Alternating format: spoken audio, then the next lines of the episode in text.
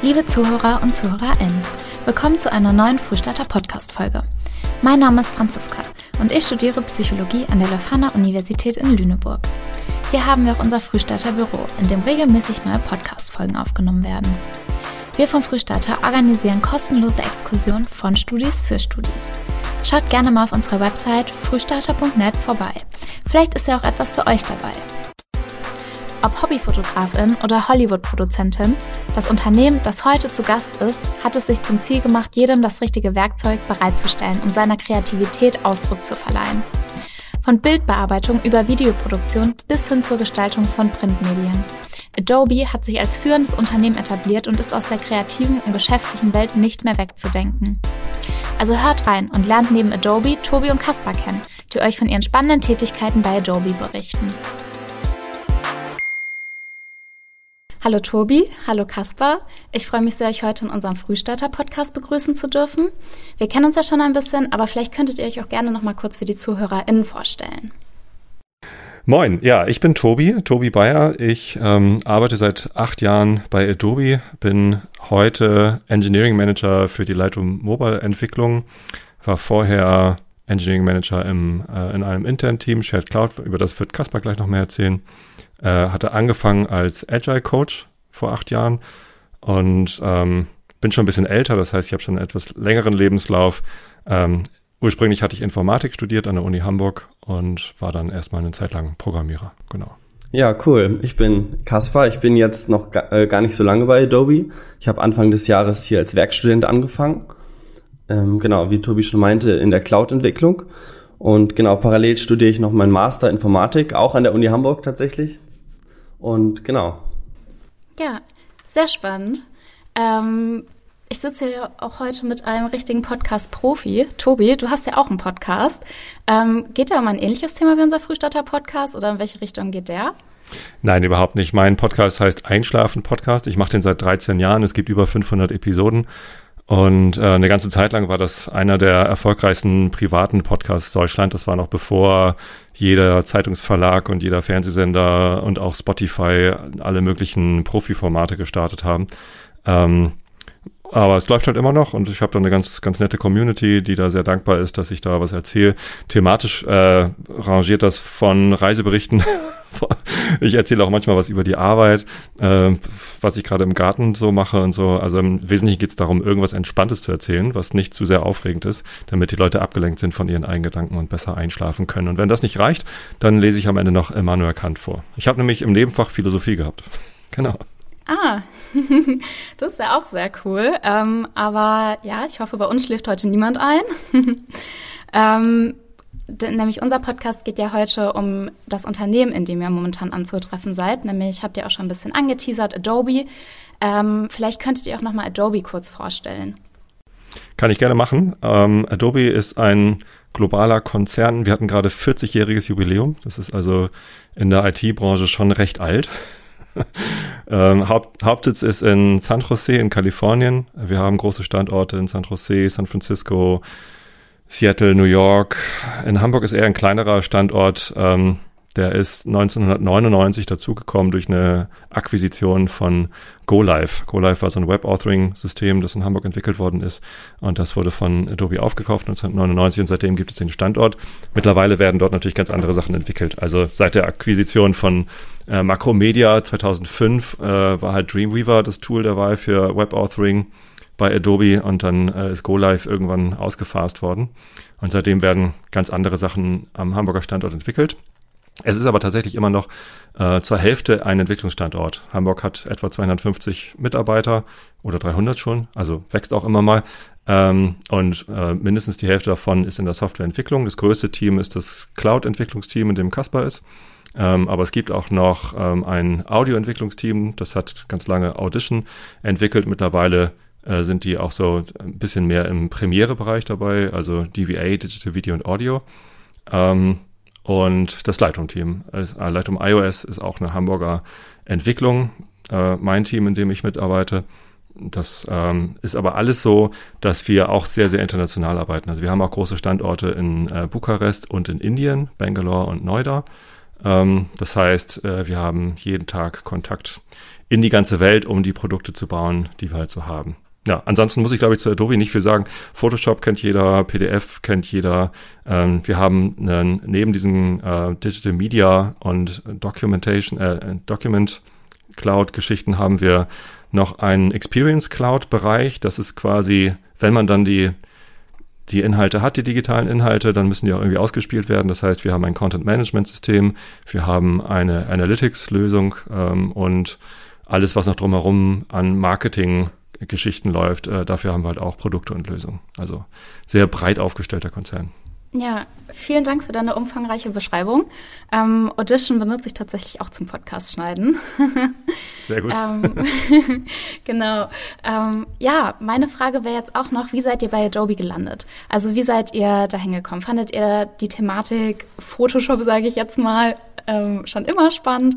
Oder was hat euch zu Adobe geführt? Ja, vielleicht fange ich da einfach mal an, weil ich bin witzigerweise über eine Frühstarter-Exkursion zu Adobe gekommen. Das war tatsächlich, ja genau, das war tatsächlich Ende letzten Jahres. Da hatte ich das per Zufall in einer E-Mail gesehen, ich weiß nicht, von der Uni oder so. Und da war eben angekündigt, dass Frühstarter eine Exkursion macht zu Adobe hier in Hamburg.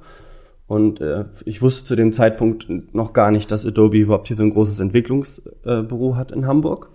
Und fand das dann erstmal total interessant, wollte mir das angucken und bin einfach mal hingegangen, ohne irgendwelche äh, weiteren Gedanken mehr zu machen. Und genau, da war, hat sich dann das Hamburger Büro vorgestellt. Ähm, Kollegen haben ge ge äh, gezeigt, woran sie arbeiten. Die Büros wurden gezeigt. Ich war auch da, oder? Du warst auch da, genau. Du hast auch vorgestellt, worüber genau. du arbeitest. Und Stimmt. genau, da habe ich tatsächlich, tatsächlich im Nachhinein war noch Pizza essen. Das war eigentlich sehr nett. Und da habe ich mich dann mit meinem Chef, mit dem Engineering Manager, der mich dann letztendlich auch angestellt hat, habe ich äh, relativ umfangreich unterhalten und dann direkt beschlossen, eigentlich schon an dem Abend, dass ich mich da sehr gerne bewerben möchte, dass es äh, ja alles sehr spannend auf mich gewirkt hat und das kann ich bisher auch nur bestätigen. Also das war auf jeden Fall die richtige Entscheidung. Wow, voll die Success Story für Frühstarter.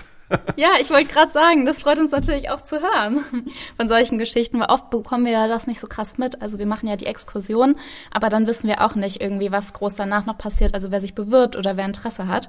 Deswegen, das ist echt immer super spannend zu, äh, zu hören. Ähm, ja, genau. Und Tobi, wie bist du da gelandet? Ja, das war, ähm, wie gesagt, über ähm, verschiedene Umwege. In der IT-Branche ist es ja eigentlich üblich, äh, häufiger auch mal den Job zu wechseln. Ähm, also in den Firmen, in denen ich vorher gearbeitet habe, war so die mittlere Aufenthaltsdauer so zwei Jahre und dann wechselt man mal den Beruf, um was anderes zu sehen, um was zu lernen. Ich finde es auch vollkommen okay, wenn man nach zwei Jahren sagt, okay, jetzt habe ich hier zwei Jahre in der Firma gearbeitet, jetzt schaue ich mir nochmal was anderes an. Ähm, ich habe die ersten sechs Jahre meines Berufslebens nach der Uni, also ich habe an der Uni auch promoviert, ähm, habe da gearbeitet als wissenschaftlicher Mitarbeiter und danach war ich sechs Jahre Entwickler bei Core Media, ein kleines CMS, äh, eine kleine CMS-Firma, Enterprise Content Management in Hamburg. Dann war ich ähm, zwei Jahre bei Xing, war da Produktmanager, war dann nochmal anderthalb Jahre oder auch zwei Jahre bei Bigpoint in der, in der Games-Branche und war dann so ein bisschen auf der Suche, okay, was ist jetzt das nächste? Und ähm, habe da erst gelernt, dass Adobe auch einen Standort in Hamburg hat. Also das war auch recht spät. Es ist, glaube ich, gar nicht so sehr bekannt, dass äh, Adobe einen Standort in Hamburg hat, der auch sehr, sehr gut funktioniert, weil man bei Adobe halt doch eher an die USA denkt. So. Und ähm, ja, da habe ich mich beworben, habe mit äh, verschiedenen Leuten gesprochen und war halt gleich begeistert, äh, wie so die Möglichkeiten sind bei Adobe, dass man eben international arbeitet, dass man irgendwie ähm, auch mal äh, innerhalb der Firma die Teams wechseln kann. Ähm, ein bisschen Reisetätigkeit ähm, war damals auch schon dabei, dass ich wenigstens alle zwei Jahre mal irgendwie in die USA reisen konnte, um da äh, bei Konferenzen mitzumachen oder so. Ähm, ja, deswegen fand ich das sehr attraktiv. Und jetzt bin ich seit acht Jahren da. Also dieses alle zwei Jahre wechseln ist für mich, glaube ich, vorbei. Ich äh, fühle mich sehr wohl und ähm, man fühlt sich da ganz gut aufgehoben. Ja, super. Aber hatte, hatten die Unternehmen, bei denen du davor warst, auch was in die Richtung gemacht? Oder ähm, war das bei Adobe jetzt das erste Mal, dass du dich auch mit den ganzen Programmen auseinandergesetzt hast? Adobe ist der erste internationale Konzern, für den ich arbeite. Also vorher waren das alles Hamburger Firmen. Äh, auch da hat man mal international gearbeitet, aber der Hauptsitz war halt Hamburg und ähm, das, das war alles sehr Hamburg orientiert und zentriert. Ähm, das war auch gut. Also ich, ich habe auch bei Xing eine super Zeit gehabt und es ist ein toller Ausbildungsbetrieb. Also da war diese Durchlaufzeit äh, noch kürzer. Also gibt's gibt natürlich auch Leute, die dann zehn Jahre schon bei Xing arbeiten, aber ein Großteil der Mitarbeiter ähm, fängt halt an, äh, lernt was, ist dann erfolgreich und nach zwei Jahren will man dann den nächsten Schritt machen, das macht man dann eher in einer anderen Firma. Also das ist auch recht weit verbreitet in der IT-Branche und das ist auch okay.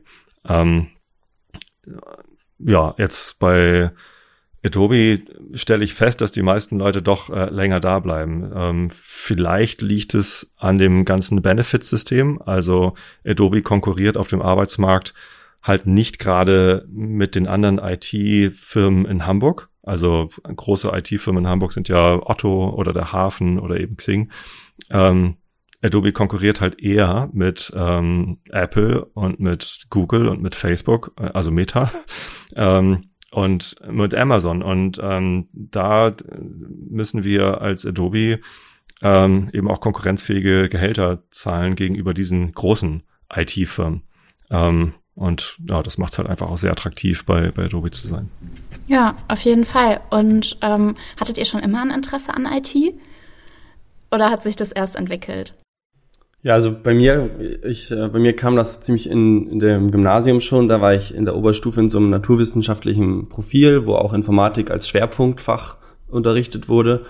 Und das war für mich auch der erste Kontakt so richtig mit Informatik und Softwareentwicklung. Und ähm, das hat dann irgendwie gefruchtet. Letztendlich habe ich dann aber nach dem Abitur erstmal angefangen, Mathematik zu studieren und da dann aber auch gemerkt, nee, da fehlt mir die technische Komponente, das ist mir hier zu theoretisch. Und dann habe ich letztendlich gewechselt zur Informatik. Und genau, seitdem steige ich da eigentlich immer tiefer ein und habe da auch gerade an diesen, an diesen technischen Fragen und der, der Anwendbarkeit auch von den Studieninhalten dann im Beruf äh, einfach viel Freude gehabt und genau, werde das auf jeden Fall, würde das immer wieder so machen, das zu studieren. Ja, das hört sich ja super an. Und bei dir, Tobi?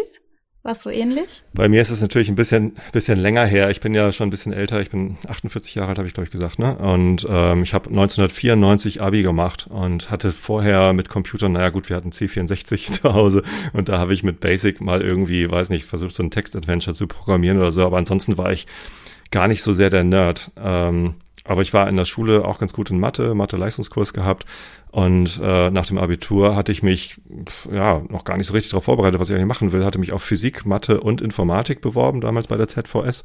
Und dann ist es halt zufällig Informatik geworden.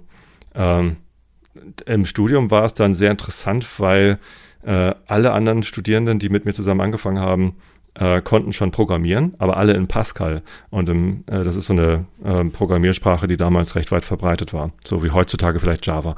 So und im ersten Semester haben wir aber gar nicht in Pascal programmiert, sondern in Miranda, eine funktionale Programmiersprache, die komplett anders funktioniert als, äh, als Pascal. Und ähm, ich war da total im Vorteil, weil ich irgendwie überhaupt nicht vorbelastet war und äh, habe das halt äh, sehr gut hinbekommen. Das hat Spaß gemacht und ich habe sehr schnell Spaß daran gewonnen, äh, nicht nur die technischen Herausforderungen zu meistern, sondern ähm, eben auch zu gucken, wie funktioniert das eigentlich? Also was für Probleme lösen wir eigentlich? Und, und welche Ansätze nutzen wir, um die Probleme zu lösen? Ähm, und wie macht man das gemeinsam? Also viele haben ja dieses Bild von einem Informatiker, der irgendwie alleine und still in seinem äh, Keller sitzt und irgendwie vor, vor seinem leuchtenden Display sitzt und am Rumhacken ist. Und das gibt's natürlich auch. Ähm, aber äh, was mich gleich begeistert hat in der, in der Softwareentwicklung ist, dass man das halt meistens gemeinsam macht. Also die meisten Probleme, die man lösen will, sind zu groß, als dass man sie alleine lösen kann.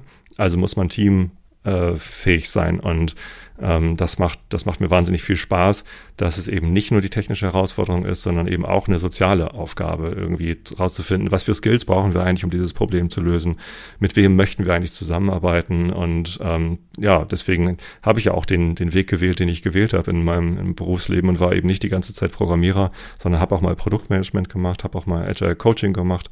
Das ist eine Funktion, da hilft man Teams äh, sich, sich selbst besser aufzustellen und effizienter als Team zusammenzuarbeiten. Äh, und das, das macht halt wahnsinnig viel Spaß. Also es ist auch ein sehr vielfältiges Feld, wollte ich damit sagen. Ja, ich glaube auch, dass viele nämlich von Informatikern das Bild haben, was du gerade gesagt hast. Deswegen ist es echt spannend zu hören, wie es eigentlich ist. Jetzt würde mich auch noch interessieren, wie euer Alltag da natürlich aussieht.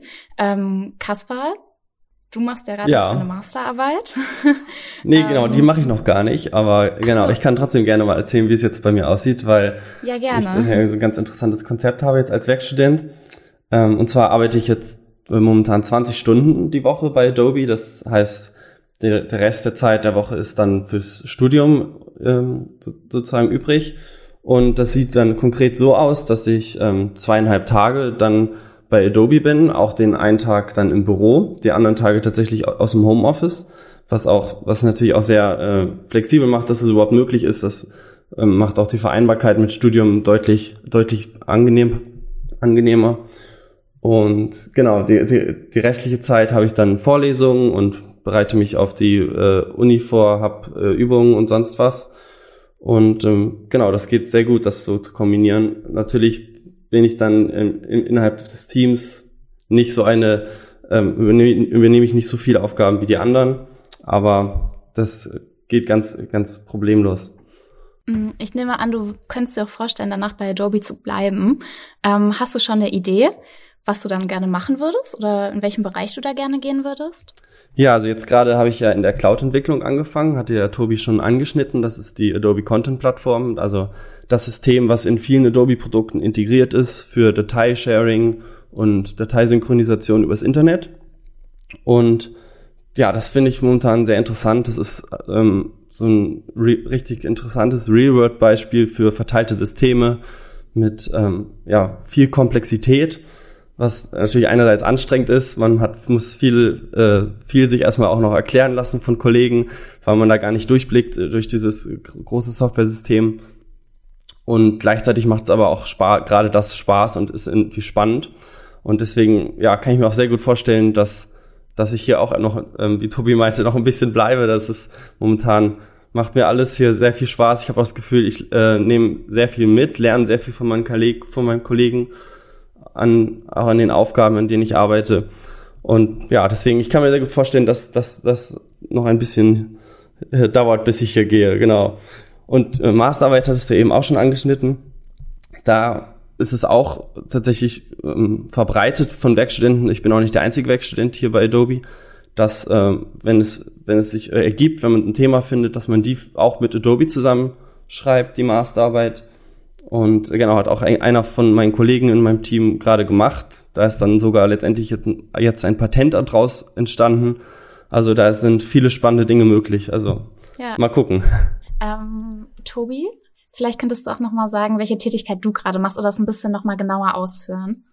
Klar, äh, mein Arbeitsalltag sieht ein bisschen anders aus. Äh, ganz kurz noch zum Thema Masterarbeiten. Ich äh, äh hatte bis vor kurzem auch einen Werkstudenten, also bis vor einem Jahr. Ähm, der hat äh, seine Bachelorarbeit äh, auch in, äh, ja, nicht in wirklich Zusammenarbeit mit uns geschrieben, aber es war auch ein Informatikthema natürlich äh, und hat jetzt seinen Bachelor fertig und den haben wir auch übernommen. Also die Option äh, gibt es dann häufig, äh, dass man einfach in der Firma bleibt und dann normaler Festangestellter wird und nicht mehr Werkstudent ist.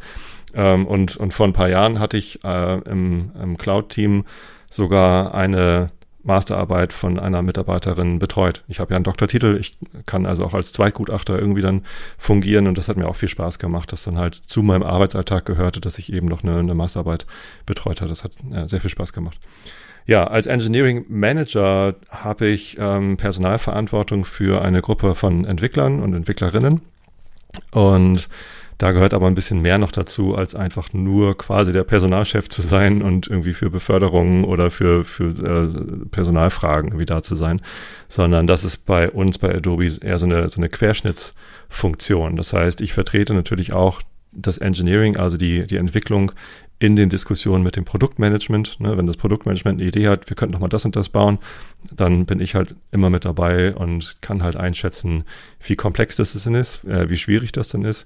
Natürlich hat die Entwicklungsabteilung selbst auch Ideen, was man denn bauen könnte und ähm, das ist also immer so ein äh, Miteinander. Und jetzt bin ich ja im Lightroom-Team äh, seit vier Jahren Ähm, Lightroom ist ein, ein sehr erfolgreiches Fotobearbeitungs- und Verwaltungstool. Äh, das ist halt ein Ökosystem. Das heißt, man kann das auf iOS benutzen, also auf dem iPhone oder auf dem iPad. Und wenn man, kann man auch kostenlos benutzen, als gibt es eine Freemium-Variante. Äh, wenn man die Premium-Variante aber äh, zahlt für, weiß nicht, 10 im Monat oder so, dann hat man äh, Lightroom eben auch auf dem Computer und kann dann über verschiedene Geräte hinweg die Fotos synchronisieren.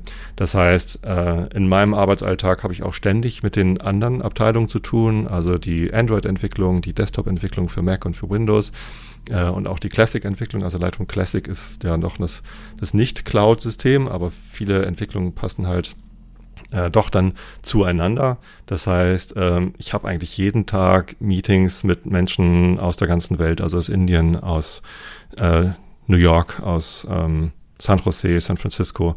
Und das bestimmt natürlich dann auch meinen Arbeitsalltag. Das heißt, wenn ich äh, morgens früh aufwache, dann habe ich manchmal ab 7 Uhr Meetings mit Indien, äh, manchmal aber auch äh, 7 Uhr dann schon äh, mit äh, der Westküste, bei denen ist dann 10 Uhr abends.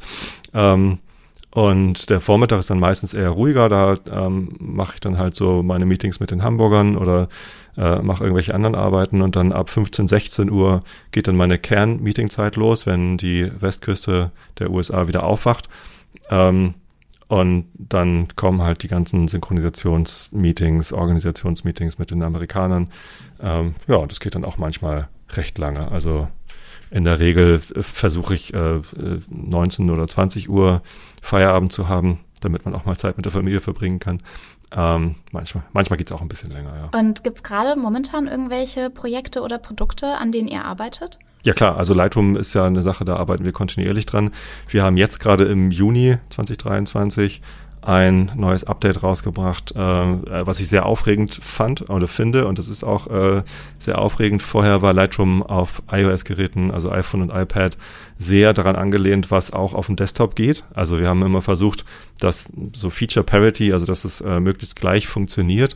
Und jetzt haben wir mit diesem Juni-Release zum ersten Mal einen Schritt gemacht. Da haben wir was gemacht, was halt nur auf, also mobile spezifisch ist. Ne? Und dann, äh, das bedeutet, dass man jetzt die Fotos, die man auf dem iPhone gemacht hat, äh, da hat man jetzt, vorher musste man die immer importieren nach Lightroom, damit man sie bearbeiten und verwalten konnte, äh, weil das eben auf dem Desktop auch so war.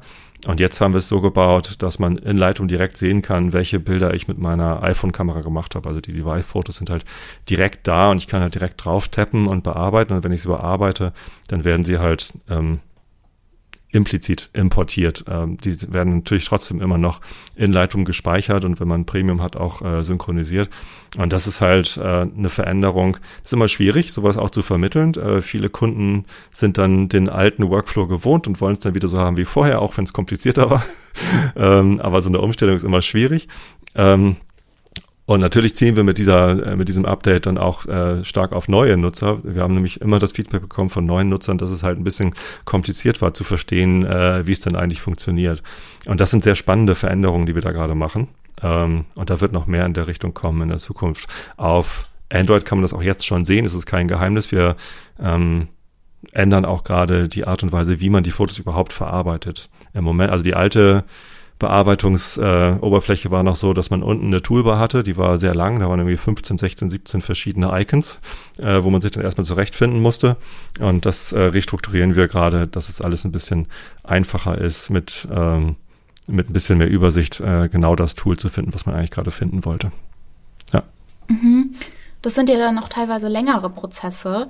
Ähm, kann man sagen, wie lange ungefähr so ein Projekt geht oder ist das super individuell? Das ist sehr unterschiedlich. Wir haben Sachen, die sind nach zwei Monaten fertig. Äh, also das wäre ein kurzes Projekt. Und äh, andere, andere Sachen dauern dann durchaus mal ein Jahr oder noch länger. Ähm, ich hab, wir haben eine Sache, die, die im Herbst rauskommen wird. Das darf ich natürlich noch nicht sagen, was es ist. Äh, da müsste man sich dann für die Beta oder den Pre-Release bewerben, um da reinzukommen. Ähm, der, der grundlegende Algorithmus dahinter äh, wird aber schon seit Jahren von einem meiner ehemaligen Mitarbeiter entwickelt. Also das, manchmal dauert es wirklich Jahre, bis, bis dann endlich eine Sache, die man programmiert hat, dann beim Kunden ankommt. Manchmal kommt es auch gar nicht. Also wenn wir in der Entwicklung feststellen, es funktioniert alles nicht so, wie wir uns das vorstellen und auch das Marketing sagt, nee, das können wir so nicht irgendwie anbieten oder ähm, dann, dann verschwindet auch irgendwas wieder in der Schublade und wir bringen es halt nicht raus. Das kommt ah. natürlich auch vor. Ist aber wahrscheinlich dann auch ein bisschen frustrierend, oder?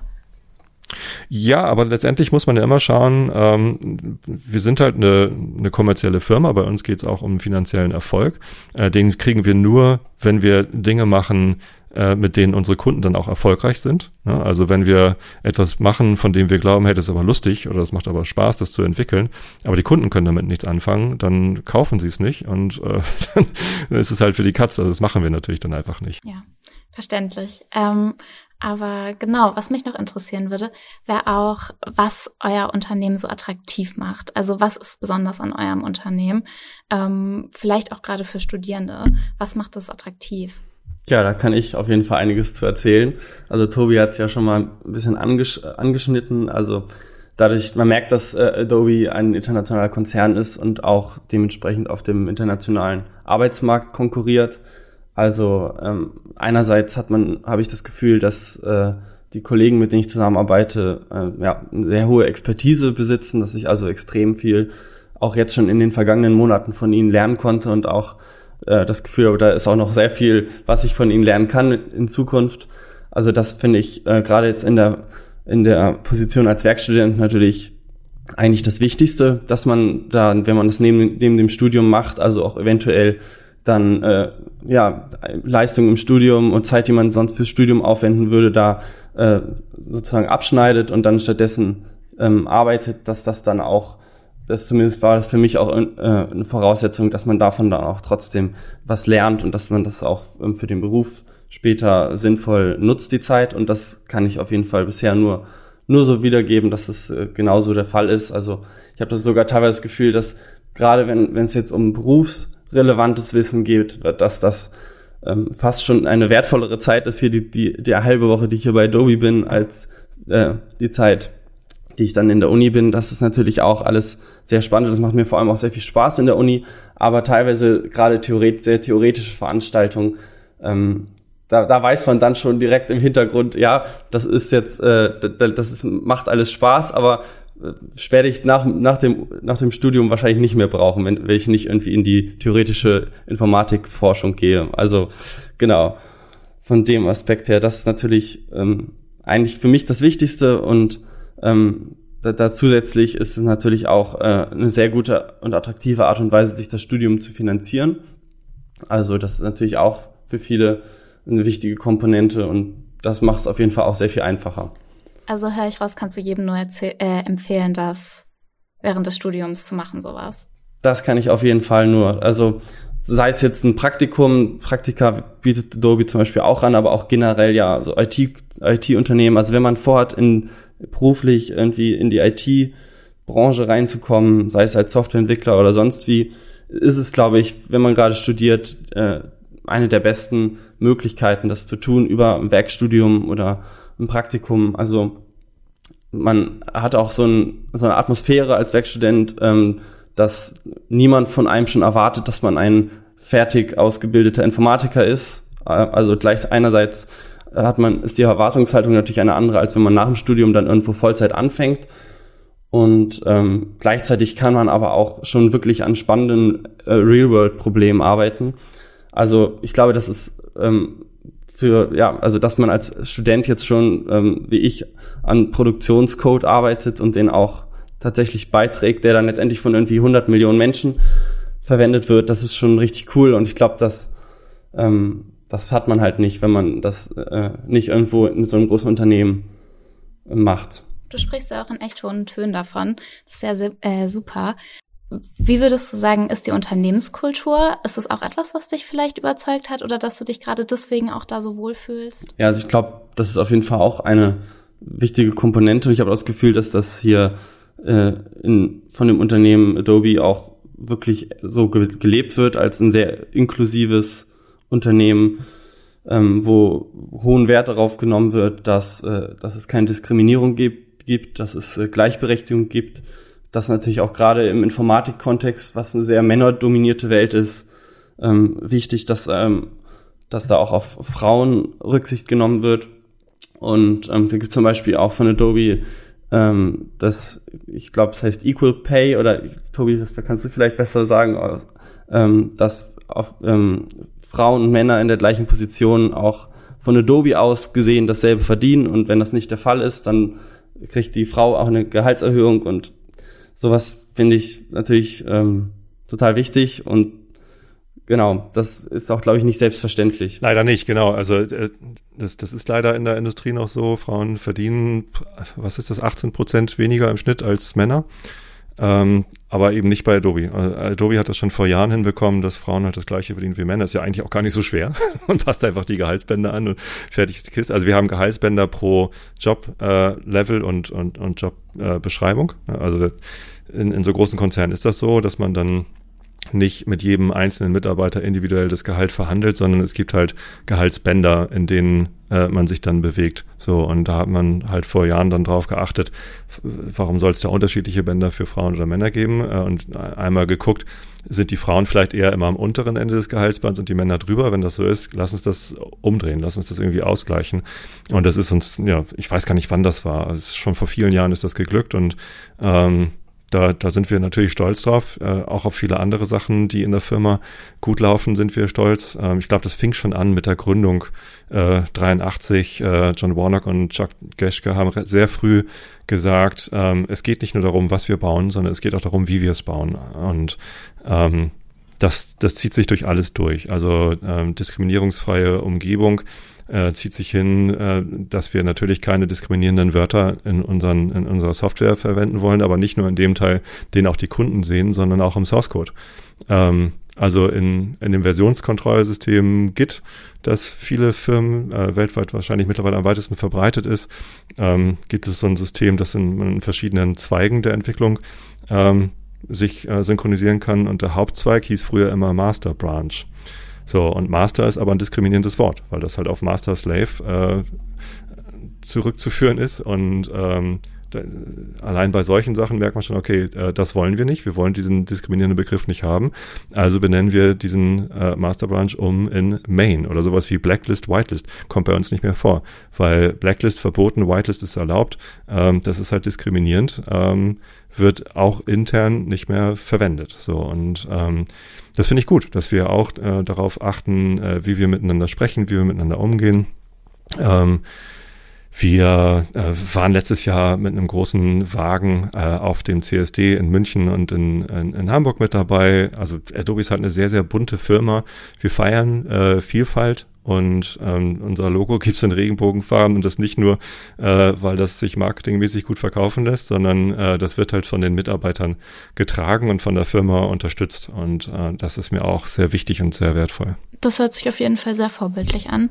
Ähm, würdest du auch sagen, dass gerade diese Einstellungen auch dazu geführt haben, dass du jetzt ähm, auch mal länger als zwei Jahre da geblieben bist? Das trägt dazu bei, natürlich. Ähm, das fühlt sich für mich sehr, sehr gut an. Ich habe auch in meinen vorherigen Firmen schon in sehr diversen Teams gearbeitet. Ähm, bei Xing hatte ich ein Team, das wirklich tatsächlich zur Hälfte aus Männern und zur anderen Hälfte aus Frauen bestand. Und das äh, ist in der IT nicht sehr häufig so. Und ähm, da habe ich halt gemerkt, wie, wie hilfreich das tatsächlich ist, auch in der Softwareentwicklung, dann eben äh, nicht nur diese weiße alte Männer-Sicht äh, zu haben, sondern eine vielfältige Sicht zu haben. Verschiedene Altersstufen, verschiedene Geschlechtsidentitäten und, und das alles irgendwie zu haben, ist, ähm, ist tatsächlich äh, nicht nur angenehm, sondern eben auch hilfreich und, und produktiv. Also deutlich produktiver, als wenn man eine sehr homogene Umgebung hat.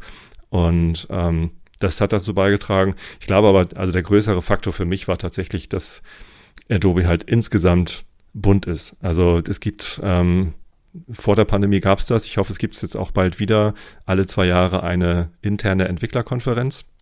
Den Tech Summit heißt das. Da kommen dann dreieinhalbtausend Entwicklerinnen und Entwickler aus der ganzen Welt, also von allen Standorten, kommen dann zusammen, meistens in San Francisco oder in San Jose, ähm, und verbringen halt eine Woche äh, mit einem großen Konferenzprogramm. Also dann werden dann halt, wie auf einer wissenschaftlichen Konferenz, werden dann Beiträge eingereicht, dann gibt es ein Programmkomitee, das auswählt, was gemacht wird. Äh, und natürlich ganz viele Keynotes, wo dann, ähm, ja, äh, Kip Thorne war einer unserer letzten Keynote-Speaker auf der letzten äh, ähm, Tech Summit. Ähm, der, der ist halt ähm, Nobelpreisträger Physik äh, für, für die Entdeckung von Gravitationswellen und hat bei dem Film Interstellar ähm, die, die wissenschaftliche äh, Hintergrundarbeit gemacht und hat halt einen Vortrag darüber gehalten, wie das so war, mit Interstellar irgendwie zu arbeiten. Oder äh, Leute, die bei Star Wars Filmen äh, mitgemacht haben, kommen halt und erzählen, wie sie Premiere bei Star Wars Filmen eingesetzt haben. Ähm, und das halt in einem Setting mit dreieinhalbtausend Leuten. Ähm, du lernst lauter Leute kennen, die, die halt die spannendsten Sachen schon gemacht haben und kannst dich mit denen unterhalten. Äh, das finde ich äußerst ähm, bereichernd, in so einer Firma zu arbeiten, wo man äh, Zugang zu solchen Geschichten hat, zu solchen Dingen, dass man sich austauschen kann ähm, und, und sich da halt einfach immer weiterentwickeln kann. Also es gibt halt äh, keinen Endpunkt, ich bin jetzt hier an Schreibtisch 17 angekommen, mache jeden Tag das Gleiche und schieb Sachen von links nach rechts, sondern ähm, man hat immer die Möglichkeit, äh, auch mal über den Tellerrand hinauszuschauen. Ja. ja, da kann ich auf jeden Fall verstehen, dass du da so gerne bist. Work-Life-Balance wird ja auch immer wichtiger, habe ich das Gefühl, für jetzt auch gerade kommende Generationen. Wie ist das bei Adobe gehandhabt? Also gibt es dann da auch Möglichkeiten, dass das gut machbar ist? Es gibt Phasen, da ist die Arbeit sehr, sehr anstrengend und da arbeite ich auch mehr als die vereinbarten 40 Stunden. Also der normale Arbeitsvertrag in unserer Branche ist 40 Wochenstunden. Ähm, und dann gibt's mal Phasen, da macht man halt mal deutlich länger. So und das ist anstrengend, das ist dann auch schwierig äh, mit dem mit dem privaten Leben zu zu handeln. Aber dann gibt's halt auch wieder Phasen, äh, wo es halt komplett entspannt läuft generell kann ich sagen, dass es Adobe sehr, sehr wichtig ist, äh, dass die Menschen äh, gesund bleiben und so eine sustainable pace haben, also eine, so eine nachhaltige äh, Geschwindigkeit ähm, machen können, dass sie nie äh, komplett ausgepowert werden. Damit will ich nicht sagen, dass das bei, auch bei Adobe äh, nie passiert. Das kommt natürlich auch vor, wie in, in jeder Firma. Das ist ja eine sehr individuelle Sache. Ähm, es gibt aber ja, eine ganz klare Ansage an Menschen wie mich, die Personalverantwortung haben, dass wir darauf achten sollen, dass unsere Mitarbeiter äh, gesund bleiben äh, und, und auch äh, glücklich sind in ihrem Leben und dass äh, die Urlaubstage alle genommen werden. Wir haben eine sehr faire Urlaubsregelung in Deutschland mit 30 äh, Urlaubstagen im Jahr plus äh, die gesetzlichen Feiertage und übrigens auch die, die in München gelten, weil wir eben auch einen Standort in München haben. Das heißt an frohen und Leichnam. Berlin. Und Berlin, genau. Das heißt, wir ja. haben am, am 8. Mai, am Weltfrauentag haben wir frei, weil die Berliner frei haben. Wir haben an frohen Leichen, ich weiß nicht mal, wann diese Tage sind, ich die halt nie feier, aber wir kriegen halt frei. So, und darüber hinaus gibt es noch die äh, Global Days Off. Damit hat Adobe angefangen in der Pandemie. Also in der Pandemie hat Adobe sehr, sehr großen Wert darauf gelegt, äh, dass äh, die Mitarbeiter äh, gesund bleiben. Wir sind sofort alle ins Homeoffice geschickt worden. Also noch bevor hier in Deutschland die Schulen zugemacht haben, ist das Büro abgeschlossen worden. Niemand kam mehr rein. Und die Ansage war, arbeitet jetzt von zu Hause. So, holt, holt euren Rechner, holt, was ihr braucht aus dem Büro ähm, und, und arbeitet von zu Hause. Und ähm, das äh, war natürlich ein bisschen ruckelig am Anfang, aber gerade in so Rollen wie meiner, in der ich sowieso ständig mit äh, internationalen Videokonferenzen zu tun habe, ist das eigentlich auch egal, ob ich die in der Firma mache oder hier zu Hause. Natürlich ist dann irgendwann so der Punkt gekommen, man würde eigentlich ganz gerne auch mal die Hamburger Kollegen wiedersehen und es ist total toll, dass das Büro jetzt wieder offen hat und es ist genauso toll, dass wir trotzdem die Flexibilität haben zu sagen, okay, wenn du, wenn du nicht mindestens drei Tage die Woche ins Büro kommst, dann hast du zwar keinen festen Arbeitsplatz, aber es ist okay. Du kannst dann halt auf so einem Springer-Arbeitsplatz sitzen, also fester Arbeits, äh, Schreibtisch, ne? Arbeitsplatz ist fest. Wir schmeißen niemanden raus, der nicht dreimal die Woche ins Büro kommt ähm, sondern äh, es ist halt äh, sehr, sehr flexibel. Alle freuen sich, wenn man sich im Büro wieder sieht, aber es ist auch vollkommen okay, wenn man äh, gerne Homeoffice machen möchte, weil viele halt während der Pandemie festgestellt haben, dass sie im Homeoffice deutlich effizienter sind, weil sie eben nicht ständig angesprochen werden, ähm, weil man ja einfach fokussierter arbeiten kann.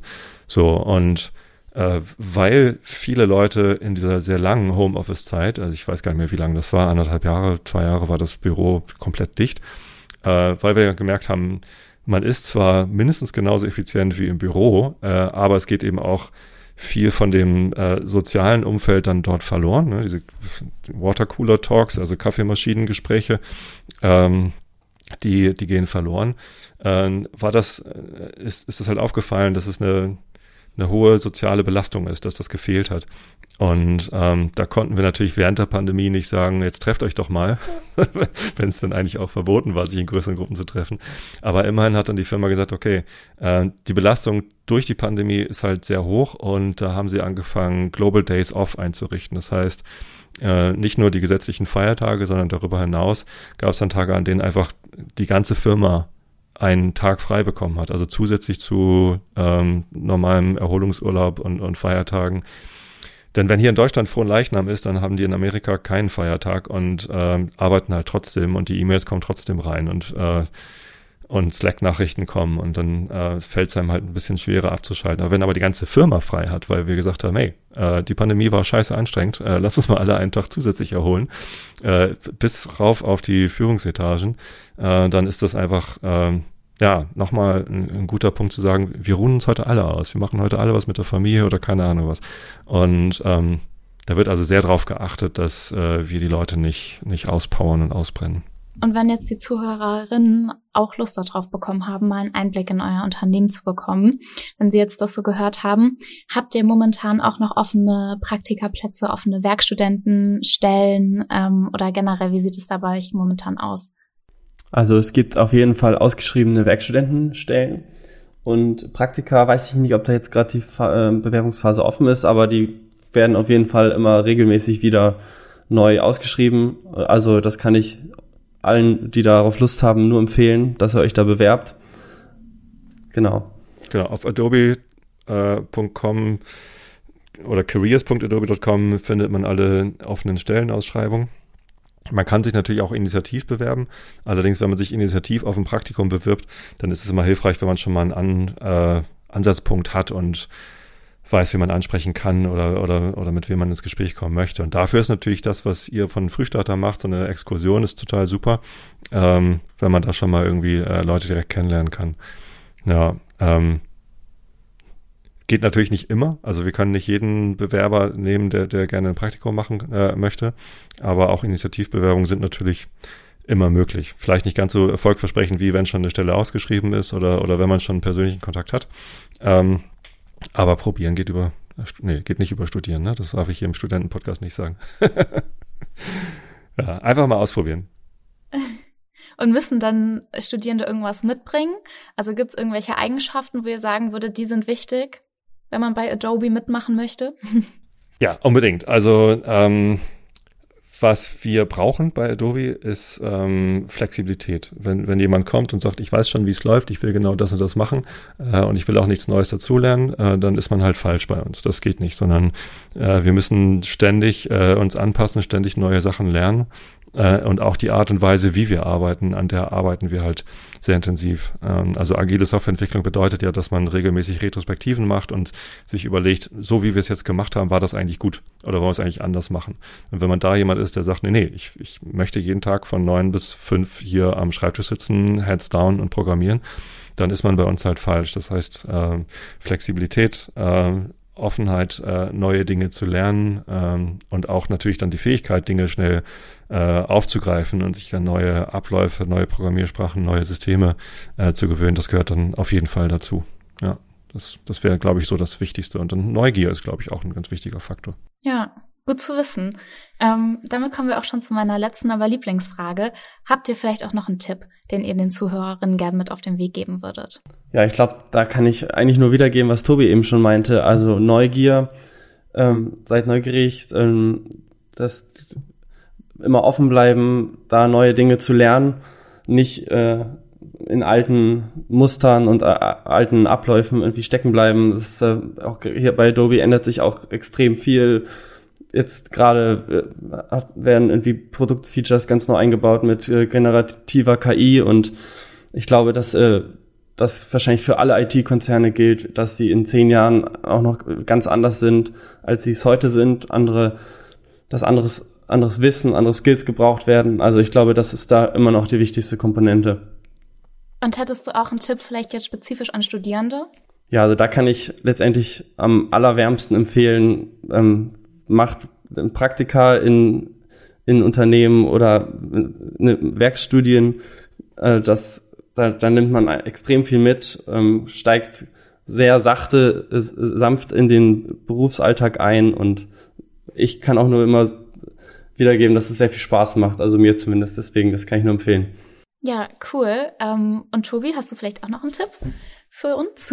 ja, ich, ich, ich überlege gerade, also das ist ja, es ist halt sehr individuell, wie man seinen Weg in die Arbeitswelt findet oder wie man überhaupt seinen Weg durchs Leben findet, ist halt sehr individuell. Deswegen so pauschale Tipps finde ich immer ein bisschen schwierig.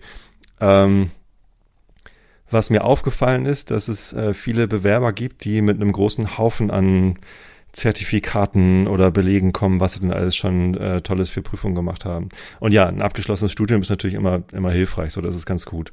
Ähm, letztendlich ist es mir aber völlig wurscht, ob jemand schon mal äh, eine Zertifizierung als äh, Amazon Cloud Engineer oder eine Zertifizierung als Certified Scrum Master gemacht hat oder so.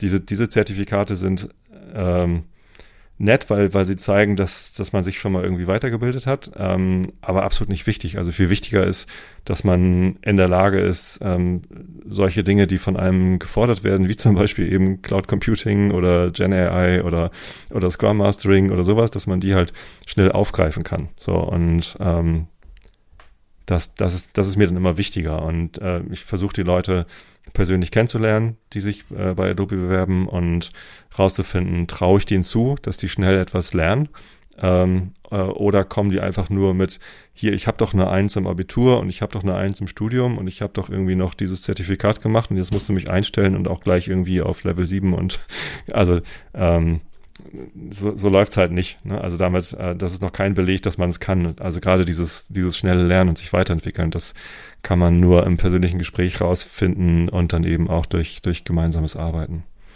Ähm, also der Tipp lautet, ähm, geht halt raus und ähm, versteift euch nicht auf irgendwelche Leistungsnachweise, äh, die, die sind natürlich manchmal irgendwie interessant und hilfreich und ein abgeschlossenes Studium, wie gesagt, äh, ist immer ganz gut. Also Studien abbrechen sollte man vielleicht halt lieber dann machen, wenn man ganz genau weiß, was man tut.